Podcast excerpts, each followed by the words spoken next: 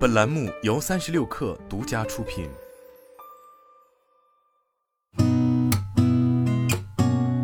八点一刻，听互联网圈的新鲜事儿。今天是二零二二年十一月一号，星期二，早上好，我是金盛。从世界互联网大会乌镇峰会新闻发布会上获悉，二零二二年世界互联网大会乌镇峰会将于十一月九号至十一号举行。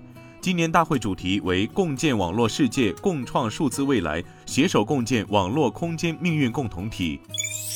TCL 中环十个月来首次下调硅片价格。记者从公司人事处了解到，主要原因系上游硅料供应相较三季度更加充足，且公司加工率提高。此外，四季度国内大型地面电站开工，对大尺寸组件需求旺盛。吉利汽车发布公告称，本公司已根据第十五项应用指引向香港联交所提交一份议案，内容有关建议分拆极客并将其独立上市。根据公告，极客为公司一间非全资附属公司，主要从事研发及销售极客品牌旗下电动车、新能源汽车电池及其他部件，以及提供相关服务。联交所已确认公司可以进行建议分拆。特斯拉 CEO 埃隆·马斯克刚刚收购了 Twitter，其联合创始人杰克·多西就开测新的社交媒体平台 Blue Sky。Blue Sky 在其网站上称，目前正在寻找用户进行 beta 测试。多西称，在进行测试版测试时，我们将继续完善协议规范，一切就绪后将进入公开测试。二零一九年年底，多西成立了 Blue Sky 公司，致力于创建一个去中心化的社交媒体平台。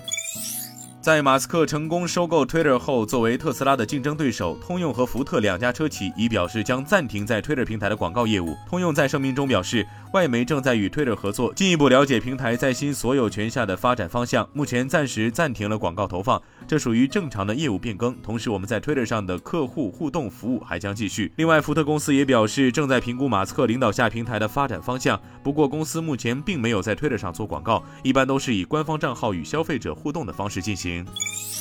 在近三分之二的员工拒绝一项薪酬和福利协议后，数百名苹果在澳大利亚的员工准备再次举行罢工。此前，澳大利亚各地的苹果门店已经发生了数周的罢工。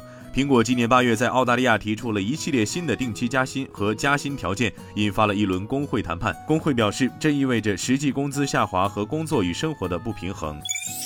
彭博科技记者马克·古尔曼在其最新的通讯中称，苹果公司不打算在今年剩余时间里发布任何新的 Mac，所有的发布计划将在2023年第一季度进行，包括新版 MacBook Pro、Mac Mini 和 Mac Pro。今天咱们就先聊到这儿，我是金盛，八点一刻，咱们明天见。